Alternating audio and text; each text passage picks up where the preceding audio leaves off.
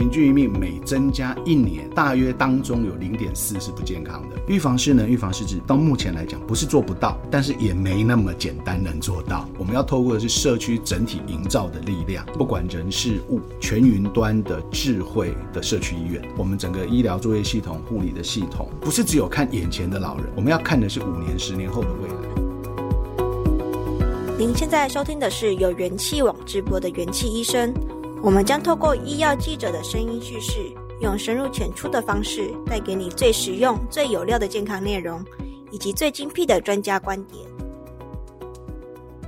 各位元气医生的听众朋友，大家好，我是联合报的记者蔡怡真，坐在我旁边的是我们的年轻的记者佩仪。大家好，超高龄讲了好几年，那大家可能觉得习惯了，但是这一下子真的要注意了哦，因为我们要讲一个数据，让大家来吓一吓这样子。那根据国发会的人口推估报告，二零二五年的台湾就迈入超高龄的社会，也就是说，每五个人就有一人是六十五岁以上的长者。面对这样快速老化的社会，我们准备好了吗？你准备好了吗？你的家人准备好了吗？那整个社区、城市，甚至国家，应该要如何规划？才能疏解超高龄社会带来的庞大压力。而现在最夯的盈亏生产力、荧光经济又是什么？能为超高龄社会带来哪一些的改变？我们今天邀请到最懂老人的一个医师啊，就是我们台北市立关渡医院的院长陈亮公，他同时也是我们的好朋友，他是那个阳明交大的医学系教授、健康长寿与老化科学研究中心的主任，同时也是亚洲衰弱症与肌少症学会理事长。他也是我们国内外高龄议题的重量级的意见领袖，我们就有请陈亮公院长来帮我们描绘一下未来超高龄社会的一个蓝图。院长跟我们打招呼。院长好。从二零一九年联合国的高龄人口的报告里面，其实台湾是全世界老化速度第三快的国家，嗯，很惊人呢，仅次于那个南韩跟新加坡。嗯，那如果人可以健康老化，那倒也还好。但是 前阵子就是我们也看了一下数据啊，那个国健署的一些统计看出来，就是说国人不健康的余命长达八年，这也就是说啊。我未来有可能卧病在床，需要人家帮我拔屎拔尿的时间有八年，哎、嗯欸，这很不堪的、欸，就、嗯、其实是，其实是大家是不太乐意见见到的这样子的事情。那我们想要问一下乐呃那个亮光院长，就是说我们台湾这样子的数据跟邻近的日本、韩国，甚至是欧美国家，我们有特别的糟糕吗？那再来就是说，为什么台湾的老化速度这样的劲啊，而且不健康的余命这么长呢？这题其实有点复杂，不过台湾哦，我们你真的认真讲，其实台湾现在的老年人口比例并没有比欧洲高，是哦。可是好像我们觉得我们的压力很大，这来那最大的来源来自于老化的速度，嗯，比如说从同样从六十五岁以上人口的百分之七到百分之十四，我们当一个标准的话，法国人经历这段时间大概将近一百二十年，瑞典八十几年，台湾大概就是二十五年。直接少了很多。简单说，我们是法国人的五倍，是老化速度是五倍，所以等于是欧美国家他们处理的这个几十年的问题，压缩在台湾二十几年内就到。难怪压力很大。对，嗯，那所以很多事情就是新的，所以大家会遇到很大的挑战。其实我们在这个趋势当中看到的，就是说，呃，有一个问题，就是我们随着人口老化的速度很快，其实平均余命也延长。嗯，全世界现在共同最关心就是那个健康余命。对，就是说我们怎么样去。去能够呃延长我们这个独立生活，不需要人照顾，免于失能失智的时间嘛。嗯，台湾最麻烦的是这个趋势，我们的人口高龄化的现象是伴随着不健康余命的延长。嗯，这个很讨厌，因为现在欧洲国家已经可以反转了，欧洲国家的失能率乃至于失智率都在下降了。是怎么做到的？有很多事情，它是一个整个社会工程。这个这个议题太大了，这个已经不是单一件事了。好，那台湾如果这个数字比较起来的话，其实如果只看账面上的数字，八年多不算特别长哦。可是你你要这样比，比如说日本，日本他们的不健康余命也是大概八年多。嗯，可是日本人的平均余命比台湾人多五岁。对，也就是说，其实日本人基本上就是比我们多活了健康的五年。嗯，而台湾其实我们统计过。你的平均余命每增加一年的过程当中，大约当中有零点四是不健康的。嗯，所以其实台湾的最大的挑战就是这个不健康的余命在持续增加。虽然这一两年国健署公布的数字有一点点变动，这两三年过程当中的数字会受到疫情的一些影响，所以可能要一段时间再看。不过整体上一直以来台湾是这个趋势。那为什么会这样子？我觉得很多问题，因为这个事情是两个议题，嗯、因为造成失能跟失智有一部分是传统的我们想象中的健康疾病的这个部分，嗯，另外一部分就是生活，这两件事情是是合起来讲的，嗯，那我们的疾病呢？我们台湾的医疗体系其实虽然非常的便利，但是它的坏处，也就是说我们的各种分科很细。我们的习惯以疾病去切入做任何一个议题的思考，嗯，我们习惯做这个病做那个病，嗯、我们关心这个病的发生。嗯嗯、可是，呃，年长者基本上身上随便算都是三五个病，没错。对，其实我们没有一个完整的策略去处理多重疾病的这个现象，没有处理人呐、啊，以人为中心。对，对，因为我们习惯就是病。好，那那当然，你处理一个病，某个角度来讲，一个疾病如果处理的很好，慢性病处理的很好，当然失能的风险会下降。不过从这几年我们的慢性病处理的品质来看，好像达到这个目标也没有很好。嗯，哦，所以第一个是疾病的管理，因为大家习惯只看疾病，只看这些各自的这个生物指标，我们比较少了看整个人的生活的功能，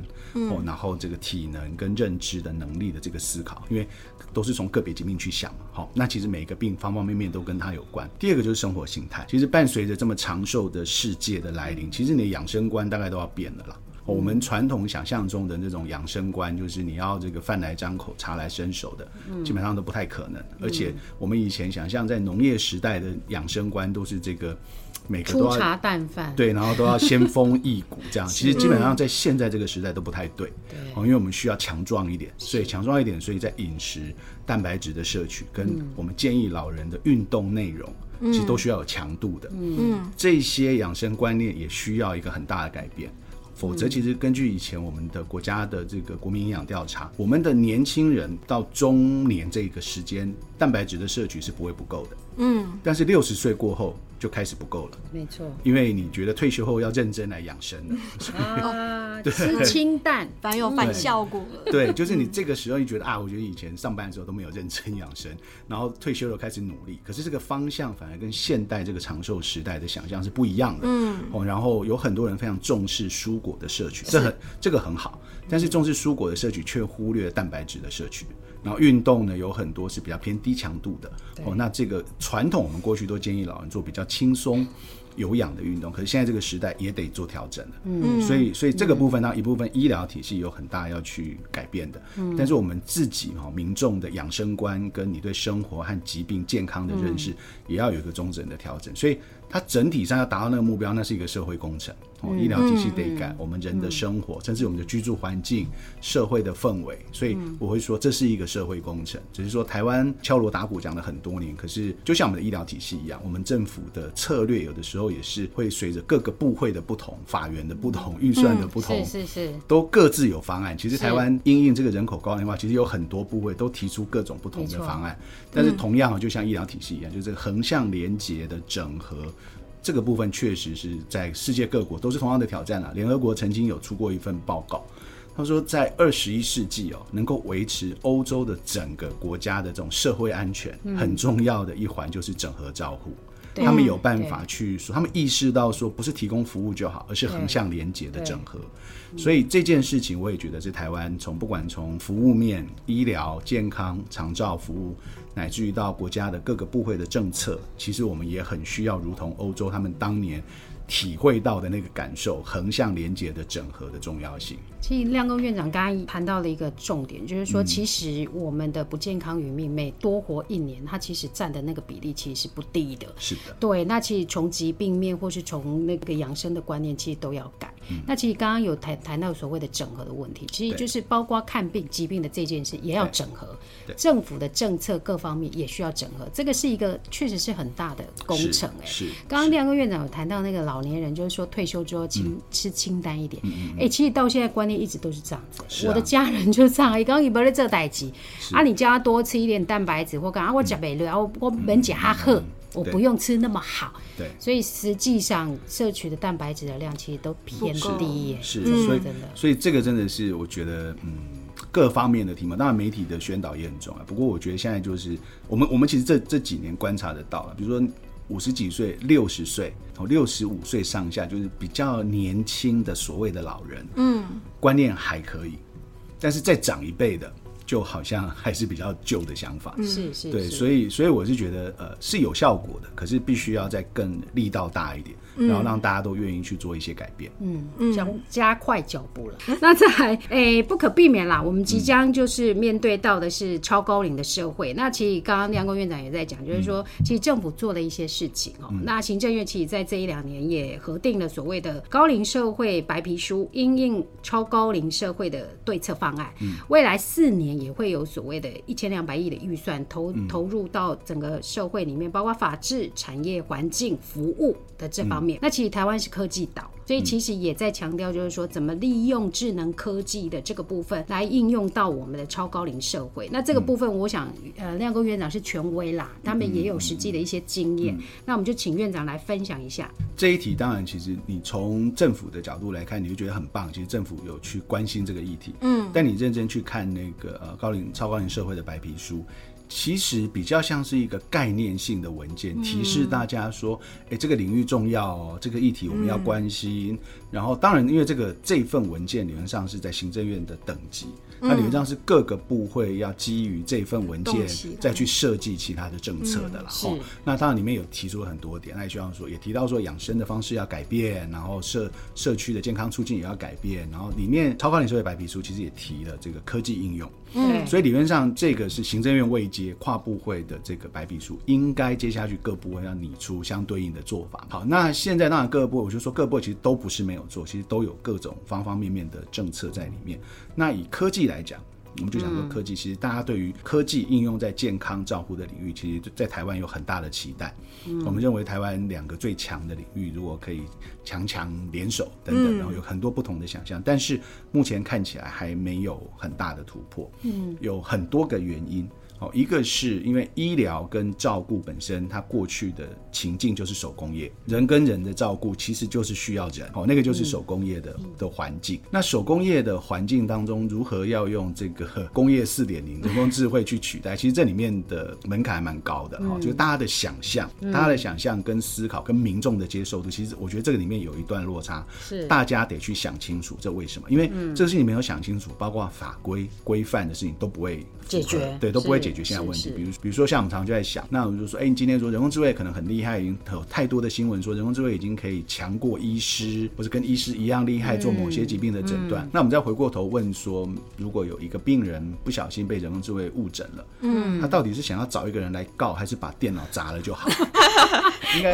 现在的人性还是想找一个人 来告，对对哈，不是砸电脑就可以了事，这不是砸电脑可以了可以可以解决的议题。所以所以也就是说，这个事情科技的导入会跟责任，那这个责任其实就牵涉到民众的感受，民众对于接受服务的时候，你的期待是人还是机器？嗯，哦，那所以说这个定位要清楚。那接下来就是说，很多时候如果直接问场域服务的人，他们对于科技的理解有限。其实我曾经也听过政府部分的这个在照护领域的官员也提到，他们认为说，资通讯的科技能够做的事情就是流程简化。其实不然，其实人工智慧跟制药科学这些年可以达到的境界，其实很难想象。它可以达到有非常多，但是科技可以达到一个层次，不代表人就接受嘛。好，所以到最后还还是要回到人。嗯。但包括说场域的人，跟实际上呃，我们卫福部在推动的，其实你如果本身对资通讯科技的那个。能够走到多远的能力的了解不是够完整的话，其实我们到最后常常你看很多政府的政策都是在做某某东西的管理系统。管理系统当然很重要，可是管理系统只是这一整个数位转型非常基础的事情。嗯，哦，database 嘛，就是一个 base 的问题。而且你发现管理系统就是甲这个机构说他需要，乙也说他需要，丙也说他需要，那可是甲乙丙需要的东西不太一样。对，所以那这个事情对于做科技的人来讲，这个东西就很难商业化。嗯，因为你的各个服务单位都很小，很难规模化。嗯，所以这个这个，而且就你会停留在永远在做很基础的事情。嗯、其实现在的科技可以做到很前面。我们跟几个国内的指标企业在合作，其实就希望说，我们在看的是那个是五年后的应用，因为你你发展要时间嘛，所以你要先设想你的场域。嗯，然后在那个时候做出来是符合全世界的需求，不是只有看台湾。我觉得那个很大部分，我觉得科技的发展跟这些新的问题，不管不管超高龄社会白皮书怎么写，这个面对从来没有发生过的人口快速高龄化的趋势，其实处理的人要有很好的 mindset，你要想得很清楚问题核心是什么，不要动不动就掉进了那个老病残那个那个那个旧思维里面，对那个旧思维去思考问题。哦，那这个当然很重要，老病残都很需要照顾。可是我们更大的的期望应该是避免大家变成老病残吧？嗯、哦，对，所以所以目标跟想法应该要有一些更完整的策略，而且要对于跨域的科技应用要更理解。那个、嗯、那个不同领域的科技其实已经发展到你很难想象的一个程度了。刚刚亮恭院长有提到，就是说其实科技它应用其实是不只是场域的人，还有就是拟定政策的人，其实应该要共同一致的目标啦。嗯、你你要在同一个 level 同一个平台里面，才有办法把它真的应用到很前端的部分。嗯、那其实我们知道，就是关渡医院其实它跟社区的连接是有一定的程度，而且是利用智能科技的部分。刚刚院长也有提到说，你们有跟了几家的科技公司做合作。那听起来这一套的关渡学，它在照护的模式是很成功的。那院长大概可以帮我们聊一下，就是说官渡学它是怎么去做的这个系统？那中间有没有一些一定有遇到一些挑战啊？我的求一定性误会了哈。那怎么解决？我把它称之为官渡学的理由是希望说，它是一个社区营造的过程。我希望官渡的人都有一样相同的生活哲学。我们想要怎么样去过日子？那过日子的目标有几个？就是说健康长寿跟宜居的社区，这八个字是我们在做的重点。我们要达到一个健康长寿的目标，是整个社区一起走。我们要透过的是社区整体营造的力量。哦，不管人事物，在整个社区当中，那其实我们在一开始设定的时候，还有前面还有一个关键字叫次世代，不是只有看眼前的老人，我们是因为社区住着各种各样的人，我们要看的是五年、十年后的未来，要提前布局。对，所以我们在整个计划当中，我们希望推动的就是他五十岁你就可以进来，我们各项的活动、各项的服务，希望你其实你可以趁早进来，因为我们一起，因为你越年轻的时候，你去达到那个目标的门槛相对比较低。嗯，那因为你的体能还好，你的这个健康都还好，你养成习惯之后，长期的效果可以拉很长。到年纪很大，已经需要照顾的时候，其实他能够做的还是可以进步，但是就有限嘛。嗯，所以我们这目标是说，整个社区一起往前走，然后去做社区的营造。好，那这里面我们做的是两件事，我们也做手工业。因为医疗跟照顾本身还是手工业，所以我们在医院当中还是要去推这些，比如说跨科别的整合门诊。嗯，我们要去跟大医院结合做这个急性后期的照护，要预防他们生病之后的失能嘛，哈。嗯。然后呢，我们也要去社区办这个据点，我们也得要把这个真正有效能够预防失能失智的这个服务，是真的要带到社区去，因为这个都还是人要做的事。没错。然后还是要去跟社区连接，还是要跟里长跟各，所以这个是手工业的部分。嗯。那手工业部分就是要的特点，就是说，第一个你要做的完整，第二个是你要有科学证据的支持。嗯，因为台湾过去大家做很多，特别台北市这个天龙国，大家做非常多的这个社区的长者的活动，但是往往它最大的结果得到的都是那社会参与。有老人家愿意走出门了，哦，我们来参加活动。嗯，可是我们想要的目标是，除此之外，我们还要预防失能、预防失智，对不对？嗯，预防失能、预防失智，到目前来讲不是做不到，但是也没那么简单能做到。嗯，它有很复杂的操作方法，不是说大家通通来这边共餐啊，坐在椅子上动一动就可以哦。那个是对，那个是不够的，那个是不够的。嗯，所以我们也希望导入的是在我们手工业的部分，它真的就得要导入这个你具有科学证据、有效的介入的课程。嘛，哈，是好。那手工业做完之后呢？现在科技的时代，它很重视的是数据跟资料，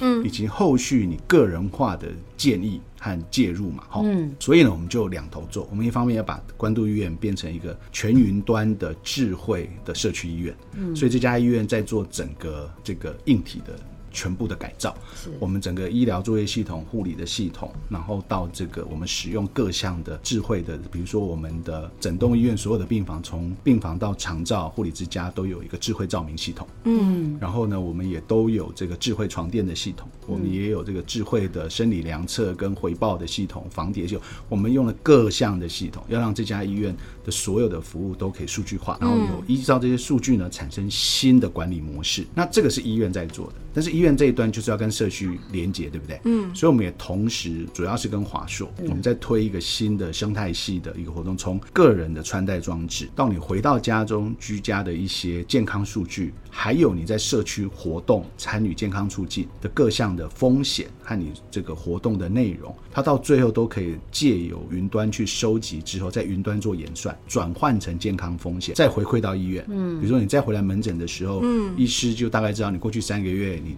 从事了哪些事情，嗯，然后做哪这些事情转换成风险是可以改变多少。嗯，那我们也给个人化的建议，比如说，这个都是我们最近也花很多时间在做的基础功夫，就是我们在建很多新的演算法。比如说，你可能在你的手机上有一个单纯的问卷，有一个很常见的饮食问卷，填完之后，我可以用机器学习分得出来的你的饮食形态大概是属于哪一类的人。嗯嗯，因为机器学习分群很厉害嘛。我们连接了国家的健康研究的资料库，我可以知道说你这个类型未来二十年的死亡风险、高血压风险、糖尿病风险，然后呢，我们会依照你的饮食形态。会有一个建议说，你可能饮食要修正哪些部分？哦，要怎么做就对。对，然后怎么做呢？不是只有单纯教你，是，嗯、我们就会开始去跟很多事情结合。第一个，比如说，哦，我们也会跟联合报结合，跟元气网结合，说，比如说你是一个肌少症的高风险的患者，嗯、哦，你评估起来是这样，你蛋白质摄取量过少，我们就会有个人化的喂教。我们会跟元气网合作，说把过去的文章里面有关于肌少症的，嗯、我不是说好像随便乱推广告给你这样，哦、是是依照你的需要，所以你们两个人填完的问卷。对对，你们两个填的问卷之外，你们饮食形态不同，你们就会收到不同的建议。是，然后这个建议完了之后，我们会带到说，那你要怎么吃？嗯，哦，可能说有某一些。啊、呃，产品它的设计很合适。嗯，那第二个有可能说，我们最近也在跟一家超市，全国最大的超商系统合作，嗯、就因为约没有签，先不讲哪一家，嗯、但全国最大的超商系统大概就那一家了哈。是是是，我们也在跟他合作说，说超商的食物当中有部分的类别是符合这些原则的，我们也会建议你说啊，如果你今天这一餐想在超商买，大概哪几项是符合你的心态？嗯，甚至于我们可以连到这个 Uber 的系统，就是啊，这你你这附近，比如说依照你的情况，你可能。假设你现在的情况啊，比如你是这个呃蛋白质啊，或者这个乳制品吃的比较少，可能现在对你来讲一份披萨是好的，我们就可以透过这个系统连到说，啊，这附近的披萨餐厅有哪几家，你就可以上去点。但这个都是个人化的，比如你比如你们两个人填出来结果不一样，你们两个在现在这个时间点被推荐的东西就不会一样。嗯，好，那我们想把这些我们在健康上以前做的公共卫生对群体讲的事情，嗯，可以转换成到每个个人的不同，嗯，然后你做这些事情。就会回馈到透过云端回馈到医院的健康数据，嗯，所以未来我们就可以，我刚刚讲说我们要改变这个超高龄的未来，要从医疗，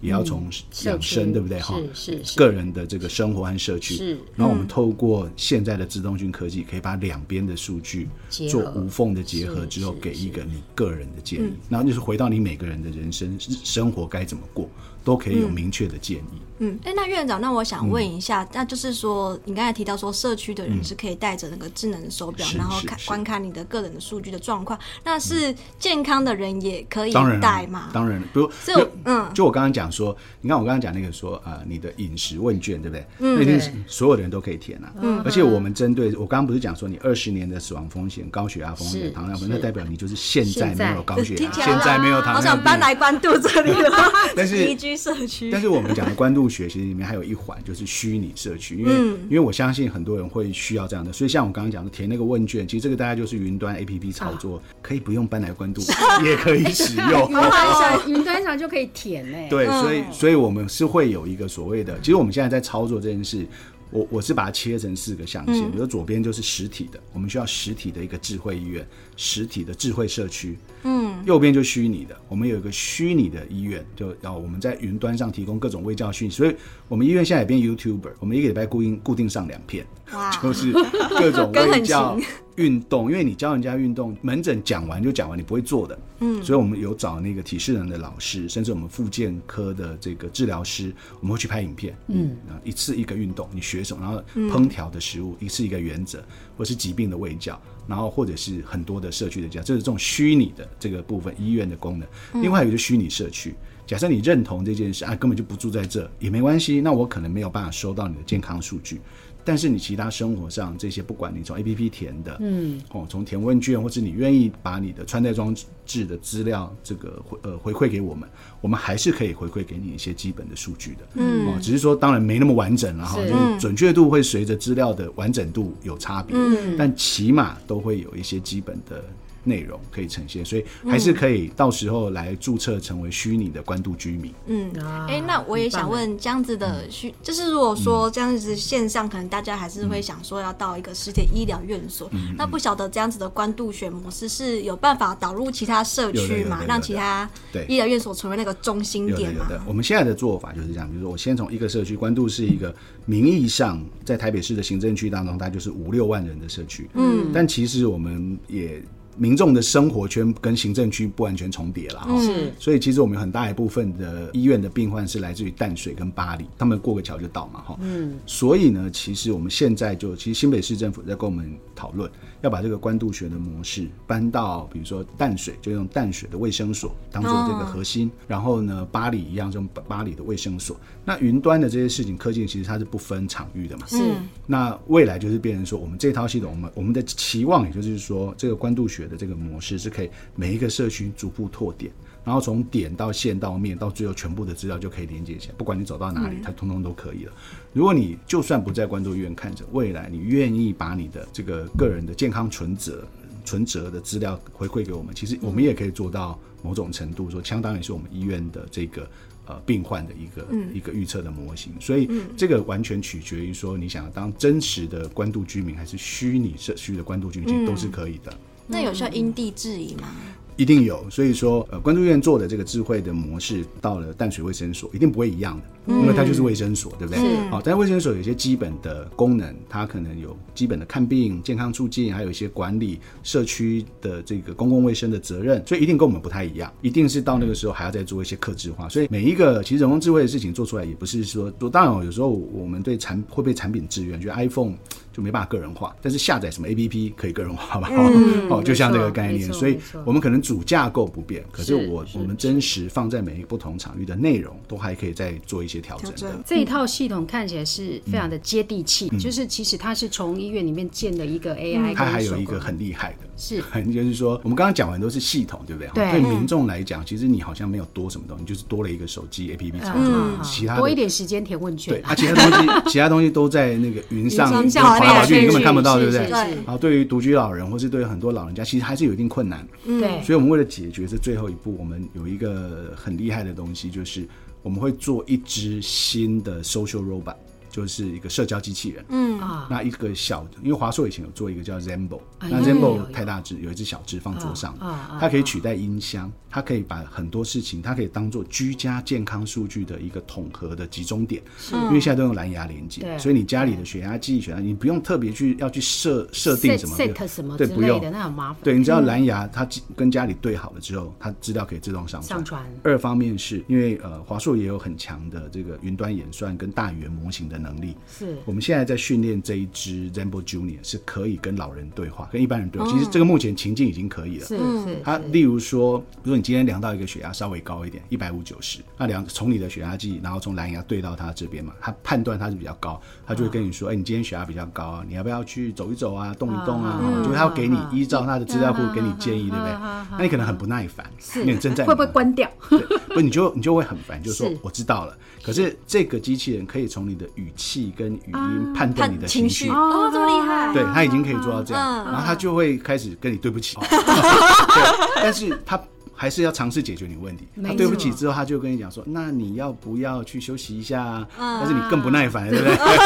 好，那他就点点。可是他点点之后，过一阵子他会说：“啊，你正好下个礼拜要去看门诊，要不要顺便挂一个心脏科？”就他他会委婉一点，他会很有耐性的，比人有耐性的，一直帮你尝试解决这个问题。嗯，然后他可以，比如因为未来假设这个系统是跟关渡医院，目前我们讲的是关渡，那其他医院未来也可以连接嘛？是，他就可以，哎，你要来关渡医院他，我直接帮你挂当天。的心脏科医生，然后几号就对，所以这个机器人已经做到，因为现在是因为 ChatGPT 的这个技术，对，进了很大一步，所以它已经可以做到非常智能化的思考了。是，它可以不仅是会会诊者，它已经可以跟你像人一样的对谈，但是这个机器人比人更有耐性，更有不 会看人脸色，他会看人脸色，但是但是他永远都会顺着，不会反驳你，对对对对对，不会不会去反驳。你不会跟你吵架，嗯、对，但是他还是会去呃评估你的语气，评估你的情绪，嗯、甚至于我们现在在开发新的演算法，从你讲话的流畅度，我们可以知道你是不是有可能有失智症的风险啊。不是到已经失智症，就是可能有风险。因为我们现在目标是要早期发现，对，早期去介入它，对不对？所以这些都可以在互动当中去取得相关的资讯。所以，所以对民众来讲，其实还是有个很大生活上的差别，因为它有一支这个看起来像音箱，哦，但是它功能非常强大的一个 Zenbo Junior AI 照护员。可以这么说，嗯哦、可以这么说，或是有人讲的比较温暖一点，叫我的 AI 家人。啊，温暖一点。嗯，这个家人诞生了吗？还在研发当中。目前要帮他换脑，就是换脑啊。对，因为以前的 Zembo 其实功能相对单纯，是。那因为现在你要随时跟云端用这个大语言模型去连接，CPU 可能要换成 GPU，就是 就是它的硬体要改一下。嗯，而且而且因为你很大一部分过去是应用 ChatGPT，所以是英文为主的，嗯，的资料是中文语境已经可以了，只是说 background 的资料库还是会英文。居多，嗯，所以他还是要去重新做一些调整，修正到符合我们更好的情况。也更重要的是，你不能真的用 ChatGPT 嘛，因为 ChatGPT 是一个 open data，所以你你你也不希望你那个刚刚发脾气的事情就被传到网络上这样子，对不对？所以他反而是要做一个封闭系统的大语言模型。那这个现在都做得到，所以现在要把这个事情做完，它才会是一个完整的。又有可以保守你秘密的 AI 家人，这样。嗯嗯嗯嗯。刚刚听完那个院长提的哦，其实以现在就是关渡医院在跟社区做结合的部分，其实真的非常符合世界卫生组织曾经发布的高龄友善城市。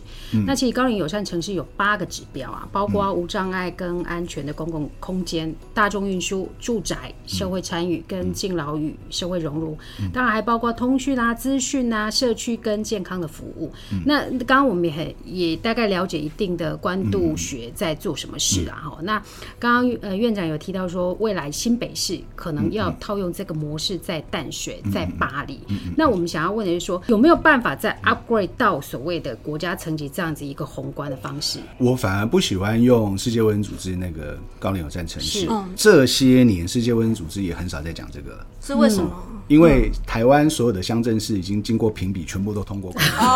嗯，全合格，都全合格，全台湾都合格。那你觉得台湾就不用做什么了吗？没有，应该还有进步空间，对嘛？好，嗯，所以表示说，其实它有点像高龄超高龄社会白皮书一样，它告诉你这八件事是重要的，嗯，但是这八件事里面你有一直需要进步的内涵。那我们现在国家当时就是为了鼓励各个社区来在，那当然这牵涉到地方首长的施政满意度跟施政表现，所以嗯一定呈现出很好的指标。嗯，但大家就实际实体居住在这个社区里，你光那个骑楼啊，有这么友善吗？对，你就会觉得说 上上下下又一堆障碍物。对，你会觉得说我们跟全世界一样，就全台湾都被评整的高龄友善城市，你真觉得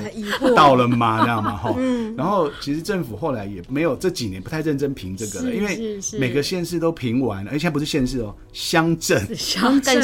都更细，各个区都评完了，那还要评什么？全台湾都通过了，说实在的。所以我们在这里的名词，我们就用那个宜居城市，因为高龄友善城市其实你会 focus，因为一直以来会有些人质疑，社区里面会质疑说。老年人口比例再高，像日本了不起三十趴吧？嗯啊，还有其他人要七十趴要干嘛？对不对？嗯，对。但其实它这个概念是一个通用的城市设计嘛。其实你那三十趴都照顾得好，大概其他人也好用了嘛。对对对，也好用。但是你但是你一直只 focus 那一群的时候，其他人就会觉得心里觉得我是不是被忽略了？我是边缘人。对对对，所以我是大的大群块。对啊，就反而被忽略。但其实你去看它的细节，只要那个做得好，三十趴做得好，七十趴一定也会好啊。嗯。所以我我们在这里推的时候，我们叫。宜居城市是，其实宜居城市在全世界现在也在每年都有评比哦。嗯，台北市好像排名普通了哈，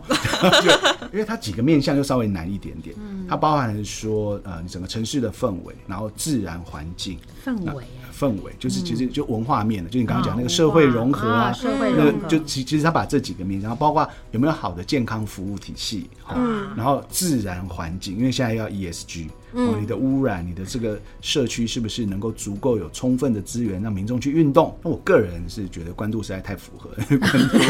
关渡的氛围其实相对没有那么紧绷，又有一点有点悠闲感。对，然后淡水河在旁边，那个整个旁边自行车步道，因为那个一大早真超多人在运动。是 是。对，然后又有一些宗教文化中心等等，所以我反而比较倾向于说，哦，因为宜居城市是不分年龄层。对。那我们在讲这个次世代的这个未来的健康场。讲，其实也是要从比较年轻开始营造啊。是，如果一个社区里面你去算五十岁以上或者四十五岁以上，基本上已经社区一半的人了啦。除非说你去特别讲青浦或是竹北，那也是年轻时代为主的。嗯哦、你以一般的社区来讲，我们今天谈说，我把目标族群压在中高龄的话，哦，四五十岁。或是五四十五岁、五十岁，其实基本上已经占社区一大半了，差不多。所以其实你用这个思维去营造一个符合每一个年龄层不同状态的，嗯，你要走向那个健康长寿，那是一辈子的努力。你二十岁现在也要努力啊，才能够确保你九十岁的时候不用人照顾啊。嗯，没错。哦啊，三十岁也要是。所以每一个年龄层都有不同的功课，所以他们叫做 life course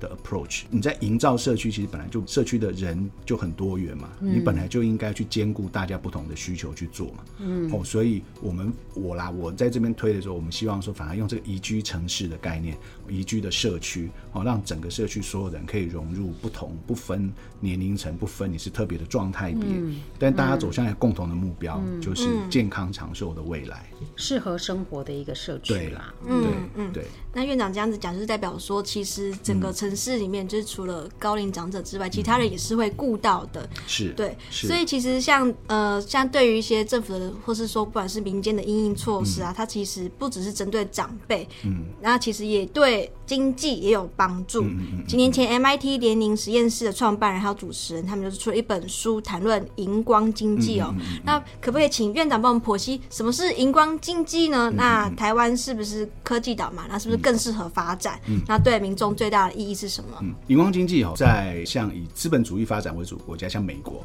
他们会觉得，哎、这个名词很对，嗯，你这个名词每次只要拿到亚洲来讲的时候，或者像比较偏这种，比如说啊，单一保险制啊，嗯、社会安全，嗯，大家会就会觉得说，你把老人当做赚钱的工具，太市侩了，哈，对。可是我觉得比较持平来说，施正荣先生其实曾经讲过，其实对企业来讲，任何的转变。除了危机之外，都是转机。嗯，哦，就是企业在呃转变当中寻找机会。那没有理由说台湾面临这么大的人口结构转变，它不是机会。那如果说就社会动能来讲的话，你如果这个社会走向越来越多的长者，越来越多的资源需要去分配到照顾或者社区的营造，或者这些所有的福利的事情，你没有更强的经济动能，更做不到的。嗯，所以。我我个人认为啊，哈，其实呃，MIT 当然他们这个是累积了二十年的经验，它是辅导的企业啊，因为它有很多经典的案例了，哈，就是比如说啊，BMW 跟 Benz 之间的差异，这个故事很长，不过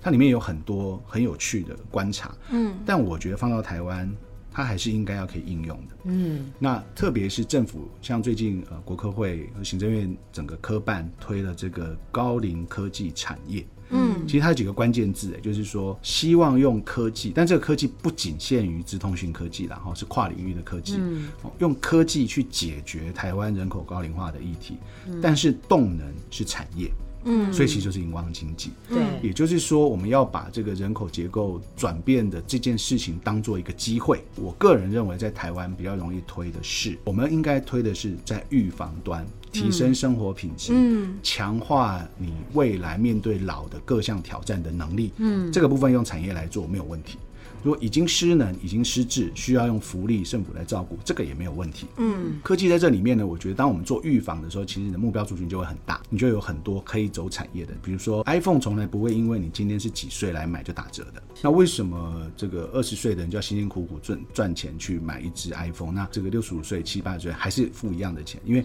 这个产品本身是提升你的生活品质的。你可以不要它，你不要它，你的生活品质可能过得不一样而已。嗯，那它是一个生活品质的追求，不是基本的。生活必需品的必需品跟这个权利，所以诶，用这个角度来思考，产业就会比较活泼。哦，我有各种提升你生活品质的事情的服务，从产品到服务，它都值得发展成为一个新的呃这个经济体系。我觉得荧光经济是台湾一个很值得做的推动的方向，因为它可以很快速的应用到整个亚洲地区的所有国家。台湾的人口老化速度虽然说刚刚前面讲到说的是全世界第三名，那个是讲的是已经发生的。嗯，在后面有很多追兵，越南也很快哦。台湾二十五年，越南只要十九年，他们也很快，泰国也很快。嗯，新加坡其实讲新加坡有点 tricky，因为新加坡他们看一看人口结构不行了，他们就会开放移民，就一次一百万这样。他移民的社会，对，他就一次接受一百万移民，他就可以调整人口结构，因为他的人口母数比较少，而且他又是移民社会。嗯，其实像台湾跟韩国和日本就很难。我们本身不是移民社会的那个概念，嗯、所以我们处理起来很难。嗯，可是可是这个事情，你去看我们所发展出来的这个商业模式啦，因、嗯、这个提升生活品质，或是改善老后的这个未来的这些所有的策略、商品或服务，嗯、整个东南亚全部都是需要的市场。嗯。嗯，因为他们是在台湾后面，他们可能晚台湾一段时间走这条路，嗯、可是他走的跟台湾一样快，甚至更快。嗯，所以。只有台湾的经验可以用在那里，没错。比如说，你觉得拿法国人的经验不行，因为法国人在亚洲不行。对，因为他他一百二十年的过程，是啊，对啊，所以所以他们的经验，其实欧美的经验放到亚洲都有困难，嗯，都有困难。社会制度不同，而且整个社会经历的变迁的速度也不同，嗯嗯。所以我是觉得台湾在这部分很有利基，我们赶快做好一个模式。对，这个模式是可以快速的应用到这个，我们不要说是。产业赚钱了，你可以解决整个亚洲地区未来的人口变迁所发生的重大危机。其实这是一个很好的，发挥台湾在这个区域影响力的一个切入点的。嗯嗯嗯嗯，显然东南亚也在看台湾怎么是是是怎么变嘛哈，因为现在情形是一样的。我们现在做的这这一些所有的的设备啊哈，这些服务的模式跟华硕合作，其实过一段时间，其实有泰国最好的三家大学跟医院就是要来。参观，直接到华硕要来参观。嗯嗯，那我们去在国外做这个分享的时候，其实有遇到以色列的卫生部的官员，嗯，就直接来讲说，你给你给他十年，以色列也做不到。嗯，关键不是在于技术做不到，其实技术以色列也是非常强悍，很厉害。嗯，但是一样，他说横向整合。在他们国家也很困难。嗯，你要完全以社区为对象，能够把个人居家生活和医疗要能够无缝的串起来。他他就他就讲说，再给他十年，他也做不到。嗯，哦，其实关键是手工业还是要做，就是说我们有了科技，手工业该做的还是要做，因为服务是人嘛。对，所以在这个部分，我觉得台湾有很大的这个潜能，而且我们要把潜能转成实力，不能只有看到潜力，要。转变成实力，然后这个实力就有办法去应用到各个场域后，撇开赚不赚钱，但是你至少解让台湾在这个区域的重要性跟影跟这个影响力就会更大。那希望是台湾之后可以充分的发挥潜力，然后变到实力了。嗯嗯嗯。听完院长的一些分享啊，大家对于未来的超高龄世界有更多的一点认识，包括我们大家知道，就是说老化这件事情是不可避免。那台湾要怎么摆脱不健康的余命的这件事情，必须要从疾病的整合、个人的照护的这个部分。那包括政策上面也需要整体上去做一个整合的系统性的发展才有可能。那我们刚才也听到那个。院长有谈到他们在官渡学的这一套模式，从医院打底之后延伸到社区，延伸到个人之后，提供一些很接地气的一些服务，嗯、甚至建议你该怎么吃，你的未未来的养生的方式也需要去改变，你才有办法应应未来整个社会迈入高龄化的世界的一个情形。对，那我们也知道，就是说现在有一些政策要措施在启动啊，那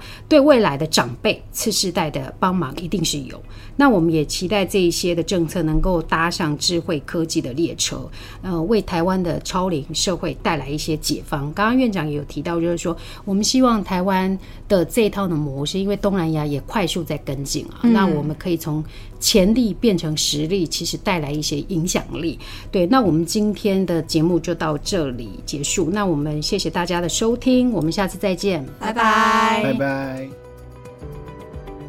感谢各位收听。如果喜欢这集内容，您可以在元气网医生频道重听本集节目，并阅读精彩报道。也记得订阅我们，留下好评，或是留言告诉我们您的想法。